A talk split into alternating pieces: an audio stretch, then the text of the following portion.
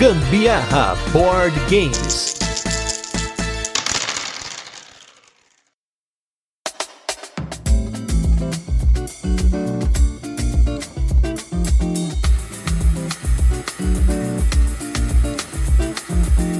Fala galera, beleza? Aqui é a Carol Guzmão. E aqui é o Gustavo Lopes e esse é mais um episódio do Gambiarra Board Games, o seu podcast sobre jogos de tabuleiro que faz parte da família de podcasts Papo de Louco. E nesse 93 terceiro episódio de resenhas e curiosidades, Vamos com um jogo de tempo real, no caso aí, o meu jogo favorito, que tem essa mecânica de fazer o coração sair pela boca e que está chegando no Brasil em uma versão gigantesca. Então hoje nós estamos aí com o Escape Curse of the Temple. Mas antes, vamos para os recadinhos e destaques da semana e logo a gente volta com a nossa resenha, onde a gente apresenta o jogo, comentamos como ele funciona e depois passamos para as curiosidades, a nossa experiência com ele e também a nossa opinião.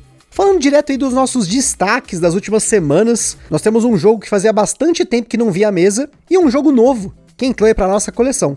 E o jogo que fazia bastante tempo que não via mesa aqui em casa é o jogo Altiplano, do designer Rainer Stockhausen. A gente fez um episódio sobre ele no ano passado e desde então ele ficou um pouquinho encostado aqui em casa. Fazia bastante tempo que a gente não jogava. E aí a Carol resolveu pedir para jogar, então colocamos esse jogo na mesa. Foi uma partida um pouquinho conturbada, porque teve que retomar as regras. Ele não é um jogo que tem tão poucas regras, né? Então, na hora de jogar, teve que retomar uma coisinha ali. Eu errei um negocinho na hora do depósito lá, mas no fim das contas, a gente conseguiu realmente jogar o jogo de vez, né? E uma coisa que eu fiquei meio assim porque eu não tive tanta diversão quanto eu tinha jogando Altiplano no passado. Talvez por conta desse equilíbrio entre saber regra e relembrar os macetes do jogo, que é um jogo que tem bastante macete. Mas aí então, quem sabe em próximas partidas, agora que a gente relembrou, vamos ver se melhora aí a jogabilidade. Esse jogo foi uma escolha minha, que realmente fazia muito tempo que a gente não, não jogava e aí eu fiquei com saudade desse jogo e pedi pra gente jogar.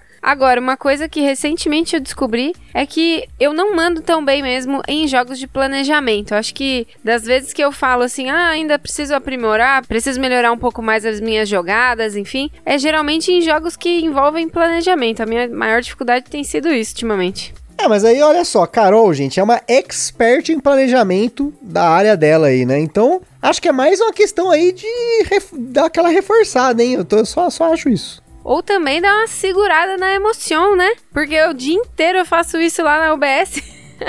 aí agora chega em casa, planeja mais, aí o negócio fica tenso, a cabeça vai a milhão. Ah, mas é um planejamento divertido, gente. Poxa, é um negócio diferenciado, né? É uma diversão, um negócio ali pra você. Você não tem, sabe, aquele peso de, putz, eu não posso errar, né? Eu, nossa, é, é, o meu trabalho. Não, gente, é diversão. Você pode errar, você pode brincar. O importante é se divertir, né? É, isso é verdade, mas ainda assim preciso realmente aprimorar minhas jogadas em jogos de planejamento. E falando também em jogos de planejamento, nós temos aí um jogo que entrou recentemente na nossa coleção, que é o Chimera Station. Quem acompanha lá no nosso Instagram já deve ter visto algumas fotos que a gente postou sobre ele, que a gente jogou esse jogo de pura alocação de trabalhadores. Nossa, gente, quando o Renato, lá do Tábula Quadrada, falou para mim desse jogo, eu fui atrás, eu não conhecia, eu sempre achei a capa dele horrível, aqueles bichinhos meio, sei lá, eu nem sei nem o que, que, pode ser, aqueles cartoon em flash, lembra antigamente tinha umas animaçãozinhas em flash, que era bem porca a animação assim? Pra mim lembra um pouco os desenhos do Simpson. Também, lembra um pouquinho, talvez até o, o, o bichinho da capa parece o Plankton, do Bob Esponja. Também parece, lembra um pouco. E o Chimera Station é um jogo no qual você tem quimeras, né? Que são bonequinhos que você vai aprimorando o seu trabalhador. Você vai colocando peças nele, tem uma garrinha, tem tentáculos, tem cérebro para você colocar nele, ou a folhinha para ele não precisar ser alimentado. E assim, além do fato desse jogo você poder melhorar o seu trabalhador e ficar um trabalhador único, né? Você que customiza o seu trabalhador, o tabuleiro, ele é modular ao ponto de que durante o jogo você vai construindo junto com seus oponentes as áreas de alocação de trabalhadores. E além disso, você tem o kick-off, que a gente já falou aqui no podcast, tanto no Agra quanto no The Gallery. É bem difícil você ver essa mecânica de você chutar o trabalhador do seu oponente. E nesse jogo você tem, ele ganha um bônusinho ali na hora ali, mas enfim. É um jogo que tem umas peças bem Lego, apesar da Carol ter se machucado na hora de fazer a, o encaixe do negócio lá. É, ele né? é muito duro. Minha nossa senhora, machuquei o dedo, fiquei com uma marca no dedo por uma semana. Mas assim, no total, o jogo foi uma experiência muito bacana. É claro, apesar de ter um teminha ali, ele é extremamente mecânico, é alocar trabalhador, pegar recurso, alocar trabalhador, e gerenciar. Planejar. E planejar, lógico, tem que planejar um pouquinho. Mas claro que ele se torna mais reativo conforme os espaços de alocação vão entrando e você vai customizando até espaços próprios que só você pode alocar o seu trabalhador. Então, essa conjunção de elementos de alocação de trabalhadores me fez colocar esse jogo muito alto assim na minha escala de gosto, porque eu gostei muito dele. Espero que ele veja mais mesa aqui e também a gente possa fazer um episódio para você sobre ele, porque é um jogo extremamente subestimado, não teve hype aqui no Brasil. Enfim, a única coisa que eu tenho a criticar ele é o manual que é extremamente ruim. Pelo que me falaram, posso estar enganado, gente, por favor me corrijam. Mas quando esse jogo foi trazido para o Brasil, ele foi trazido somente como importação pela editora Cronos. Eu acho que a parte que eu mais gostei desse jogo foi a, a onde a gente consegue alocar o trabalhador e escolher uma açãozinha lá depois, quando ele vai pro, não sei, pra galáxia, sei lá que raio que é ali. É pra estação, né? Uma estação ali, né? Uma estaçãozinha. Aí, aí você consegue, principalmente tem algumas ações que você consegue repetir a ação da estação do lado. Eu acho que isso dá, dá um gás legal na hora de você fazer alguns combinhos. Até porque também, né, como a Carol falou, esse, tem um espaço do jogo que é onde você customiza os seus trabalhadores. Então eles vão para esse espaço, você customiza, só que você realoca eles depois numa segunda etapa. Então você tem que planejar que trabalhadores você vai fazer o efeito na hora, que trabalhadores você vai fazer o efeito depois, quais espaços que você quer pontuar. Que, gente, é, é um jogo que realmente tem bastante complexidade aí do número de ações, número de coisas que você pode fazer, mas é bem básico, é alocar o trabalhador e fazer a ação, né? E agora vamos com o nosso review retrô da semana, que é com o jogo do nosso designer nacional Fel Barros, junto com o Marco Portugal, o jogo Looters.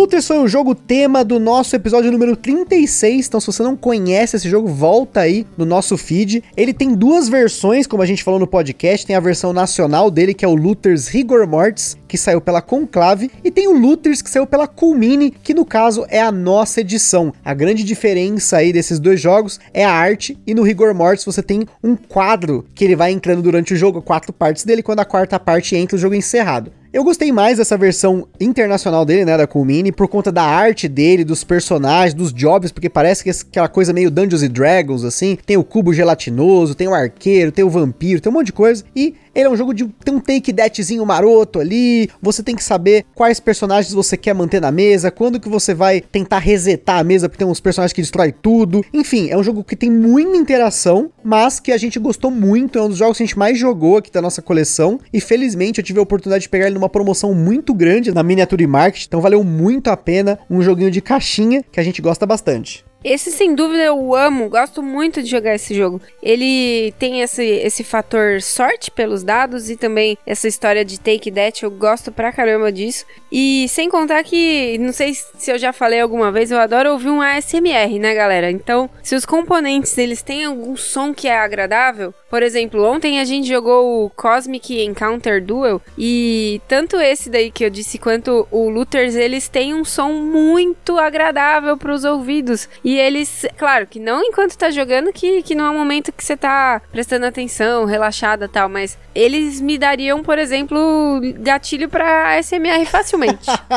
É, realmente, as moedinhas que vem no Looters é um diferencial mesmo. Tem também aqueles coraçõezinhos que você coloca em cima das cartas, né? A produção dele é muito bacana pelo preço que ele é oferecido, né? Inclusive, vocês vão ouvir no futuro, olha só, já tô dando spoiler, um Virando a Mesa, que eu entrevistei o Fel Barros. Ele vai falar um pouquinho de todos os jogos dele, né? Mas ele comenta que o Looters é o jogo dele que tá em mais lugares diferentes, né? Em mais países, né? E não é à toa, o jogo é muito gostosinho de jogar. Já faz um tempinho que a gente não joga, porque a gente tem jogado bastante jogos novos. Nessa pandemia entrou muito jogo na coleção, então eles não acabam rodando tanto. Mas jogaremos Looters em breve também, fique com vontade. É, sem contar também os desenhos, que são lindos, as ilustrações são perfeitas, muito engraçadas e, e muito bem desenhadas. Realmente, a arte do Luthers foi o motivo, como eu falei, pelo qual eu optei pela versão internacional dele, né? Mas agora vamos com um jogo que ele é rápido, porque você joga em 10 minutos, mas não dá para jogar no sofá, que nem o Luthers, que é o jogo Escape Curse of the Temple.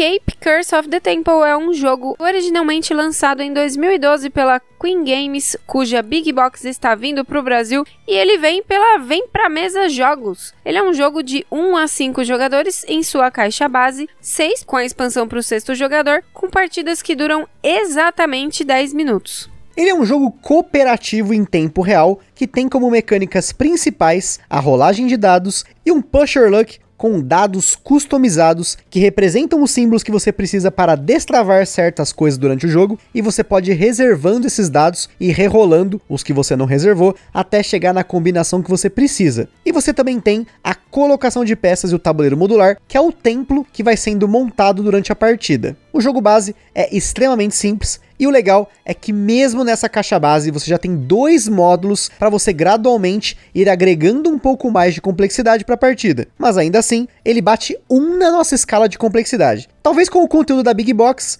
ele bata 2 de 10, dependendo dos módulos adicionados na partida. Esse aí que a gente tem, o irmão do Gusta trouxe pra gente lá da Estônia, porque assim como o caso do Codenames, que a gente tem aqui uma cópia no idioma nativo do autor, ele queria uma cópia norueguesa do jogo. E sim, a nossa cópia é a versão nórdica do jogo, que está nos idiomas finlandês, holandês, sueco e norueguês. Mas como ele é independente de idioma, é muito fácil jogar isso não mudou muita coisa. O que muda mais nessa edição é que vem uma ampulheta para você usar no lugar de um elemento do jogo que a gente vai comentar. A gente só realmente não tem muita ideia do preço, mas deve ter sido barato, porque na época ele trouxe mais de um jogo. Já a versão que a Vem Pra Mesa tá trazendo pro Brasil é a versão Big Box segunda edição, que vem três grandes expansões que totalizam oito módulos e 10 mini expansões. Segundo o site da Vem Pra Mesa, na data desse cast, o jogo saiu na pré-venda com unidades promocionais a 580 reais, e o valor cheio dele de 727 reais, que é um valor bem alto para nossa média de jogos aqui. Mas trata-se de uma Big Box, né, minha gente? Que é o fruto, inclusive, de um Kickstarter da Queen Games, por isso o valor tão alto. Falando um pouco da ambientação do jogo, no Escape, os jogadores são exploradores que estão presos em um templo e precisam ativar gemas mágicas dentro das diferentes salas do templo para quebrar uma maldição que prende os exploradores lá dentro.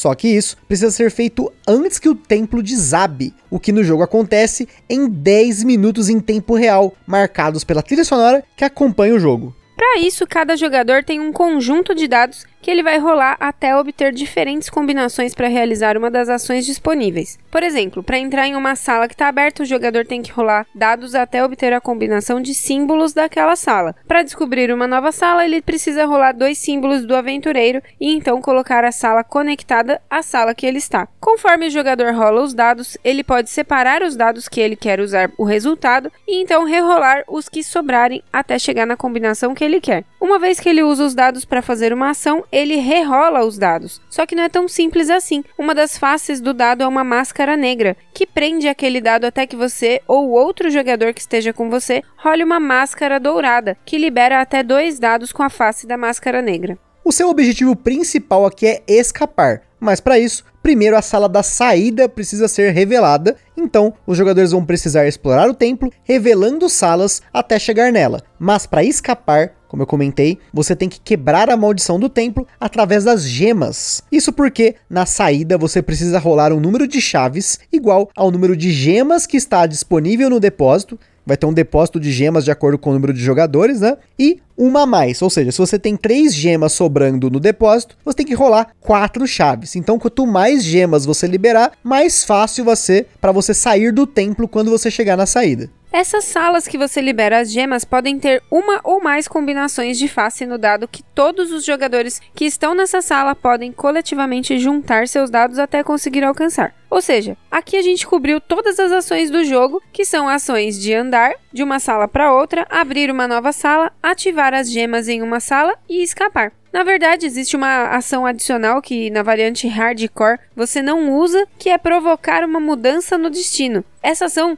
tem que ser algo acordado entre todos os jogadores e ela só deve ser feita se todos os jogadores estão com muitos dados presos com as máscaras negras. Durante setup, você deixa duas gemas adicionais fora do depósito e se acontecer do jogo estar travado por conta dos dados, os jogadores podem adicionar uma dessas gemas ao depósito para rerolar todos os dados travados. No jogo você precisa encontrar a saída e liberar o máximo de gemas durante o período de 10 minutos, tomando cuidado com os dados travados. Mas não é só isso. No topo de tudo isso, durante os 10 minutos a música está rolando no fundo, uma trilha sonora que vai rolar, mas a cada mais ou menos uns 3 minutos e meio tem uma contagem regressiva que é marcada por um gongo, e os jogadores têm menos de 30 segundos para voltar para a sala inicial do templo. Quem não consegue chegar a tempo, até as portas se fecharem, tem um barulho das portas batendo, faz um barulhão, perde um dado. Em compensação, cada jogador que escapa pode dar um dado para um jogador que não escapou, então tem aí uma contrapartida. Só que, se ao final dos 10 minutos ainda tiver um explorador dentro do templo, todos os jogadores perdem o jogo. Ou seja, para vencer o jogo, todos os jogadores precisam escapar, mas essa missão acaba sendo dificultada por todos esses elementos do jogo que trazem um desafio que os jogadores precisam ficar muito espertos com o desenho do templo que estão montando, porque como o tabuleiro é modular e você monta ele no meio da correria, pode acontecer de você sair explorando e montando um caminho muito longo e na hora de voltar para a entrada ferrou. Então é importante você tentar fazer um caminho redundante, fazer múltiplos caminhos e saídas, até para facilitar na hora de escapar ter combinações diferentes no dado, até para facilitar na hora de escapar, ter combinações diferentes no dado para você poder sair por uma ou por outra sala. Outra coisa muito importante é na hora dos jogadores se dividirem. Não é legal todo mundo ficar amontoando ali, porque quanto maior o número de jogadores, mais gemas precisam ser liberadas, então será necessário mais salas abertas. Mas ao mesmo tempo, com mais jogadores você consegue liberar mais gemas de uma vez só. Por exemplo, tem sala que você consegue liberar uma gema com quatro chaves, duas gemas com sete chaves, três gemas com dez. Então, ter ali três pessoas com 15 dados para chegar nessas 10 chaves é uma proporção boa. Porque se começar a bloquear dado, provavelmente outro jogador consegue liberar rolando máscara dourada, enfim. Agora, dois jogadores liberar 10 chaves é uma probabilidade baixíssima, 1 em 6 para cada dado, né? Então, já rola tentar uma proporção menor e assim vai. Enfim, no escape ganha todo mundo se nenhum perder. E antes da gente continuar, queria comentar sobre os nossos parceiros aqui. Em primeiro lugar, a Acessórios BG, essa empresa maravilhosa, incrível, que faz acessórios para jogos de tabuleiro. Eles têm overlays, eles têm playmats, eles têm componentes 3D e muita coisa bacana para incrementar as suas jogatinas. Então, se você quiser conhecer mais, entra lá www.acessoriosbg.com.br. Em segundo lugar, nós temos nosso evento parceiro que é o Board Game São Paulo, que está aí nas mídias sociais. Você tem o Instagram, você tem o Facebook, no qual estão divulgando os eventos digitais, né, online que eles estão organizando. Porém, além disso, eles têm os conteúdos que eles divulgam, tem sorteio, tem um monte de coisa. Então acompanha lá Board Game São Paulo nessas redes sociais. E por fim, nós temos a nossa loja parceira que é a Bravo Jogos, que aqui na descrição desse podcast e também lá no nosso Instagram tem um link que se você fizer compras através desse link, você ajuda o Gambiarra Board Games sem gastar nenhum centavo adicional e confere lá porque a Bravo Jogos tem preços excelentes e condições ótimas para você comprar o seu jogo de tabuleiro favorito que você está procurando aquele hypado, cola lá que tem. Escape é um jogo do designer Christian Amundsen Ostby, um designer norueguês que também criou jogos como Santa Maria, Capital Lux e a Venue, que já foram publicados aqui no Brasil pela Paper Games. Ele não é um jogo simples de ganhar, é um desespero danado, isso jogando sem nada, só na regra base. E ele também tem mais dois modos, que um você coloca três gemas adicionais no depósito, e no modo hardcore você coloca seis gemas e ainda tira a ação de rerolar todos os dados travados, para dificultar ainda mais. Mas a própria caixa base já vem com dois módulos adicionais para você colocar e complicar ainda mais as coisas. O módulo 1, que é o módulo das maldições, é bem tenso, porque sempre que você descobre uma sala que tem um símbolo de maldição, tem uma máscara roxa desenhada no chão, você pega uma maldição para você e só você pode quebrar aquela maldição. Algumas maldições são mais tranquilas, tipo, você não pode falar ou você tem que jogar com uma mão só na cabeça, dependendo da pessoa. Isso aí não é tanto problema, para mim é uma merda. Mas tem umas lá, tipo, você pode perder permanentemente um dado naquela partida ou você fica preso na sala que você está. Então essas maldições, elas acrescentam um elemento de dificuldade bem grande para o jogo. Já no módulo 2, que são os tesouros, quando você revela uma sala que tem um símbolo de tesouro, você coloca um tesouro fechado naquela sala e o jogador que rolar duas chaves dentro daquela sala abre o tesouro e pega ele para si. E eles têm diferentes efeitos que podem ser, por exemplo, você poder teletransportar o seu personagem para uma sala que tem outro personagem ou colocar uma passagem secreta entre duas salas que não estão conectadas ou mesmo bônus que você usa apenas uma vez, por exemplo, duas chaves, duas tochas, enfim, tem vários tesouros diferentes inclusos nesse módulo. E assim, esse é só o conteúdo do jogo base. Adicionalmente, na nossa caixa base, como a Carol falou, nessa cópia norueguesa do jogo, tem uma ampulheta com 3 minutos e meio mais ou menos, que você usa para substituir o áudio do jogo, um módulo extra que ele é chamado de Sand of Fortune, que eu prefiro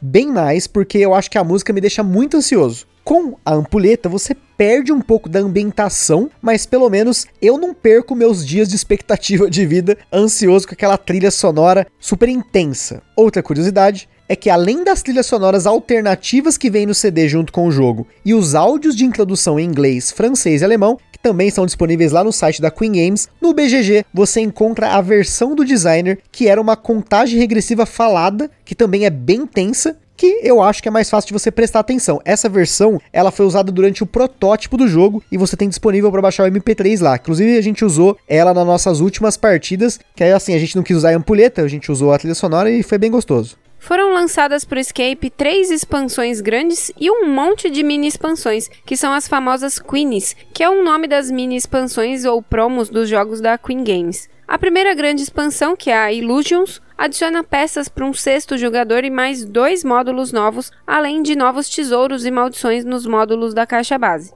O módulo 3 tem as salas da ilusão. Essas são salas muito loucas porque elas desaparecem após a primeira e a segunda contagem. Então os jogadores precisam posicionar essas salas de um jeito que não deixe muitos buracos no templo. Mas claro, você pode redescobrir salas novas. Já no módulo 4 são salas especiais. Tem duas salas duplas que dificultam bastante a conexão entre salas, porque você dá num beco sem saída e precisa dar a volta para acessar a outra parte dela, dependendo de como você posiciona ela, né? Tem três salas conectadas que são salas especiais que para você ativar as gemas nelas tem que ter pelo menos um jogador em cada uma. E se os jogadores optam por ativar só duas, sem que a terceira seja ativada, a terceira sala não pode ser ativada depois. E por fim, tem a sala que tem um cálice que, além de fugir do templo, os jogadores precisam pegar esse cálice também e escapar para poder vencer. Ou seja, basicamente aí o Indiana Jones The Board Game, né? Você pega o cálice e vaza depois do templo, né? A segunda grande expansão, a Quest, adiciona mais dois módulos. O módulo 5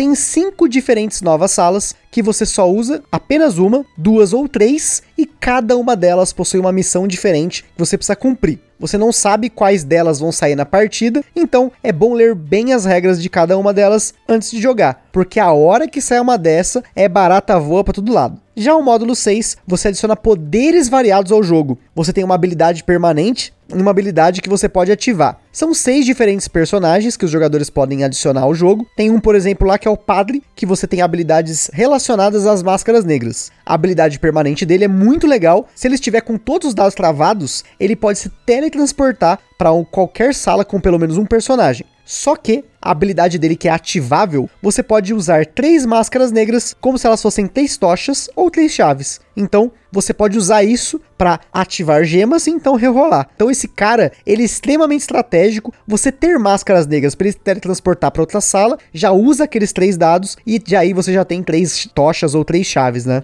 A terceira e última grande expansão é a Traps, que tem mais dois módulos, então estamos aqui já com um total de oito módulos. O módulo 7 são as armadilhas em si, são cinco diferentes e igual o esquema da Quest, você adiciona duas, três ou quatro e coloca no meio das salas. Apesar de serem cinco, tem apenas quatro tipos diferentes de armadilha. Sempre que um jogador revela uma armadilha, ele automaticamente é colocado dentro da sala da armadilha e tem uma muito, muito sacana que é a câmara de invocação, que todos os personagens são movidos para essa sala quando ela é revelada. O último módulo são as salas com tempo. O jogo vem com oito delas e você pode embaralhar elas e adicionar duas, três ou quatro ao deck de salas. Essas salas vêm com ampulhetas próprias e elas ativam efeitos que precisam ser realizados dentro desse tempo, ou no caso das câmaras de proibição, esperar o tempo acabar para realizar certos efeitos. Além dessas três grandes expansões, a Big Box da segunda edição do jogo vem com todas as queens lançadas pelo Escape até 2017 que são 10. Grande parte delas são usadas apenas com o jogo base ou com a expansão das quests,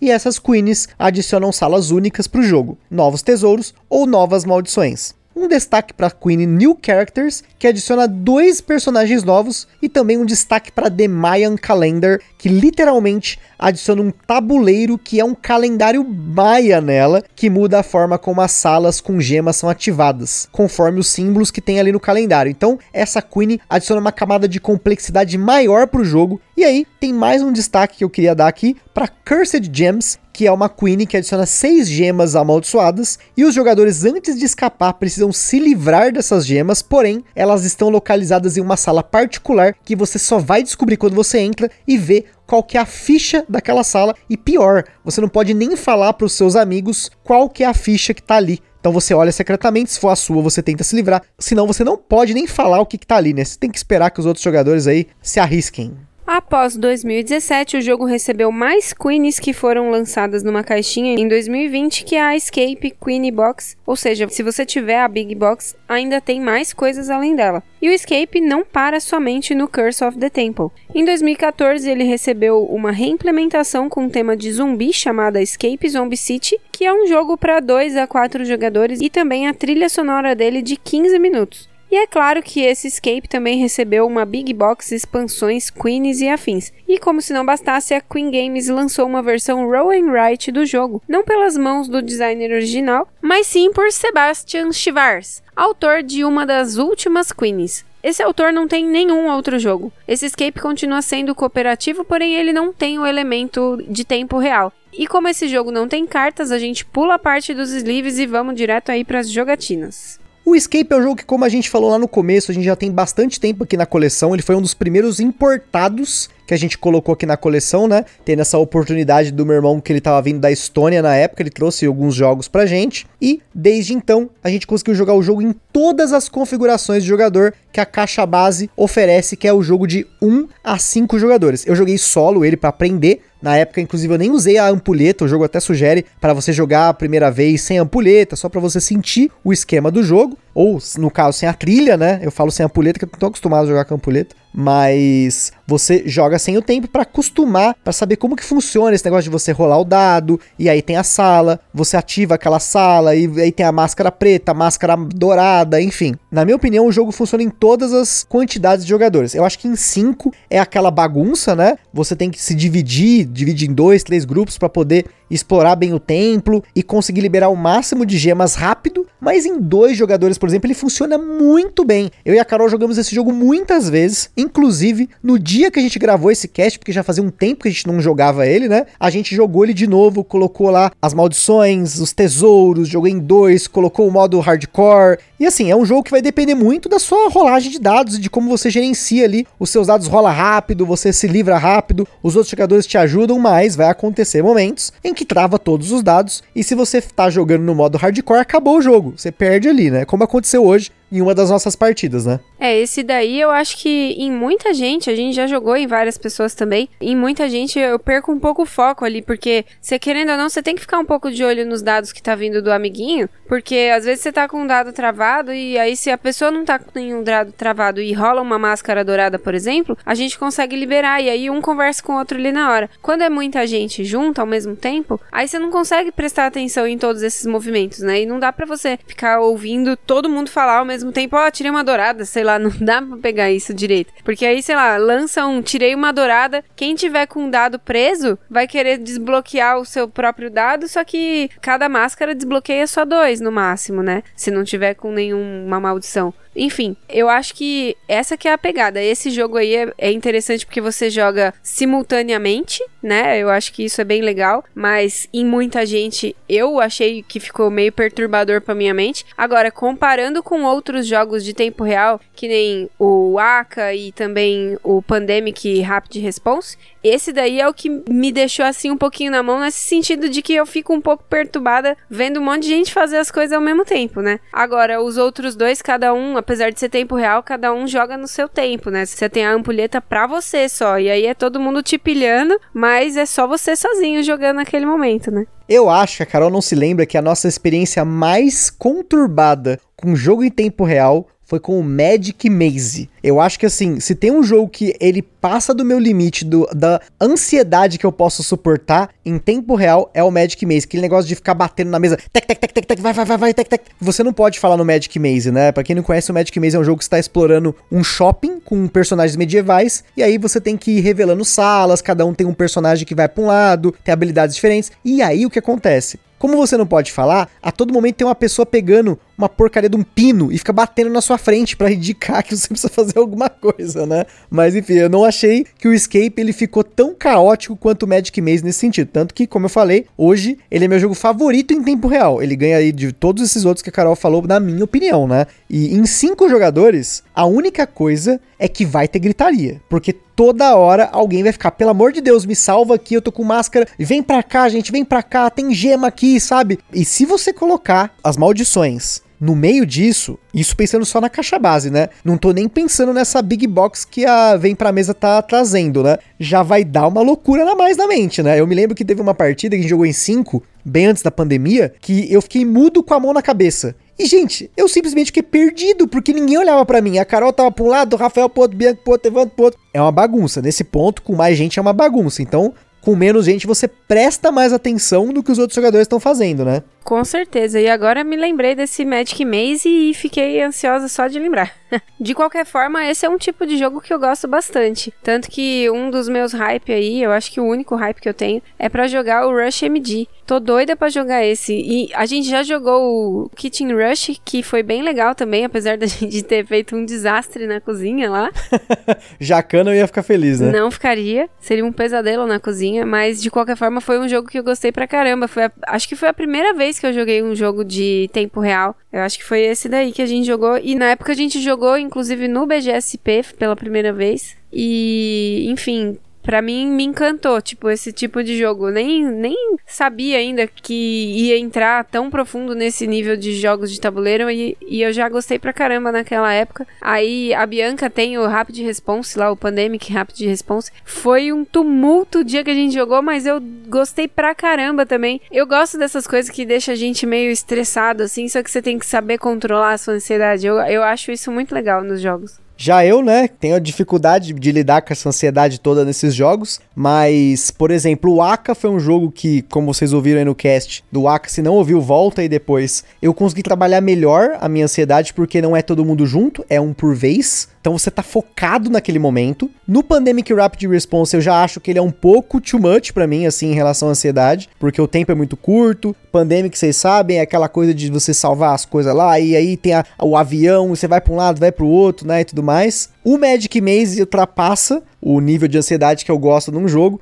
E o Magic Maze. Assim, a gente jogou outros jogos em tempo real, agora me fugiu a cabeça, eu me lembro desses todos, porque todos eles têm tempo, né? Tem uma ampulheta, né? No caso aí, né? Mas no caso do Escape, depois de jogar bastante, eu aprendi, primeiramente, a usar a ampulheta e ficar mais tranquilo, e depois dominar melhor o jogo. Ah, até o Mysterium tem ampulheta, mas não, não gera essa ansiedade que esse daí gera, né? Você tem que. Não, não é ficar Sei lá, eu não sei descrever melhor que isso. Eu acho que é essa, essa adrenalina que o jogo traz é muito legal. O, o Mysterium, por exemplo, não me traz esse tipo de ansiedade. É porque o mistério, como a gente tá falando, né? A, a, ampulheta é naquela hora de votar, né? Pra onde que você vai pôr o seu bonequinho, para ver qual que é o seu certo, né? O obscuro também tem esse elemento de você ter ampulheta. Ele já é um pouco mais desesperador, né? De você ter que rapidamente colocar o seu token lá no, na onde você quer votar, que você acha que é a saída e tudo mais. Mas, enfim, já no Escape, né? Ainda mais quando a gente jogava com a trilha sonora, eu ficava muito ansioso porque eu não conseguia prestar atenção na trilha, olha só.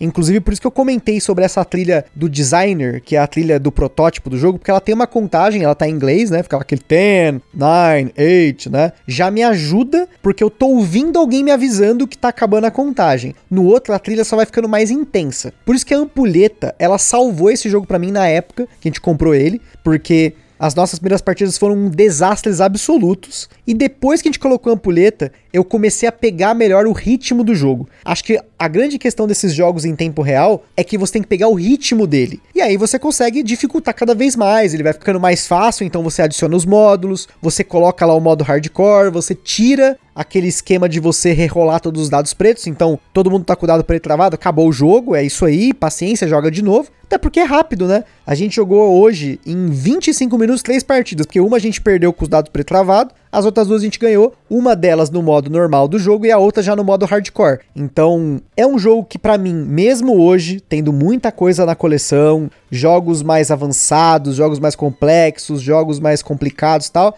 eu gosto de retornar ele para ter esse elemento aí de sacanagem, de zoeira, de gritaria lá no meio da mesa, tal, aquela bagunça. E também, gente, porque eu também gostaria de ter mais jogos desse na coleção. Eu acho que o elemento do tempo real, ele tira o alpha player num jogo cooperativo, que é o caso aí do Escape, porque tá todo mundo jogando cooperativo. O Kitchen Rush, por exemplo, não tinha como ter alpha player porque a gente basicamente já não conseguia prestar atenção direito nas nossas coisas, imagina no dos outros né? Aquela bagunça. E Rush MD, que é o que a Carol falou, que é a versão hospital do Kitchen Rush. Inclusive aí, como co-designer desse jogo é o David Tursky, que é o designer do Anachrony, né? Que é outro jogo que eu adoro, que tem viagem no tempo, mas não tem tempo real. Então, esses dois jogos, por exemplo, são jogos que pode ser que no futuro venham para nossa coleção. Eu realmente gostaria que fosse o Rush MD, mas o preço para importar esse jogo é proibitivo, não tem condição no momento, ainda mais com o dólar nessa altura, né? Mas quem sabe a gente consiga trazer alguma coisa de fora um dia aí, né?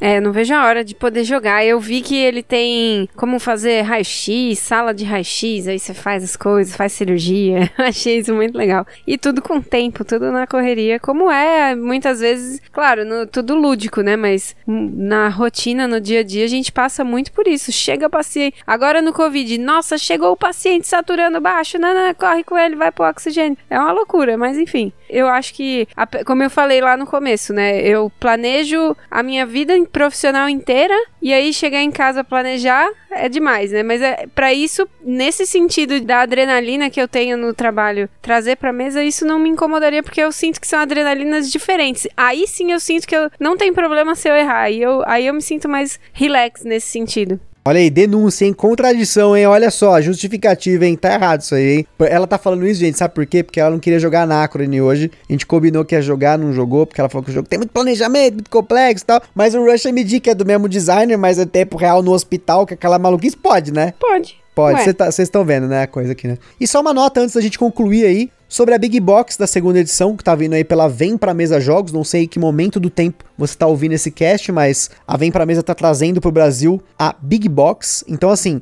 o jogo base deles para nós já tem diversão suficiente para a gente rejogá-lo por muitas vezes. A Big Box, se você gosta de jogo família, de bagunça, ainda mais se você tem família em casa, né? Tipo, filhos, né? Ou tem facilidade de jogar com várias pessoas, eu acho que a Big Box é uma boa pedida porque ela vai te trazer muita coisa mesmo. Mas claro, em contrapartida tem o valor de uma Big Box, né? Qualquer jogo Big Box, você sabe que é big preço, né? Então, pense muito bem antes de comprar. A gente recomenda, como sempre, você não apenas ouvir o Gambiarra, mas assistir um gameplay do jogo. Vai ser muito fácil, provavelmente tem um monte de vídeo. Eu mesmo já assisti alguns do Rado, lá em inglês e tal, porque são 10 minutos de jogo, né? Você consegue ver o gameplay, mas não apenas isso, a gente sempre recomenda você ir atrás de mais informações. Na nossa opinião, era um jogo que na época eu queria muito, porque eu falei, nossa, esse é o jogo em tempo real que eu quero para nossa coleção deu tudo certo, muito certo, tanto que ele tá aqui até hoje. Teve outros jogos importados que já saíram da coleção, porque não viram tanta mesa, mas o Escape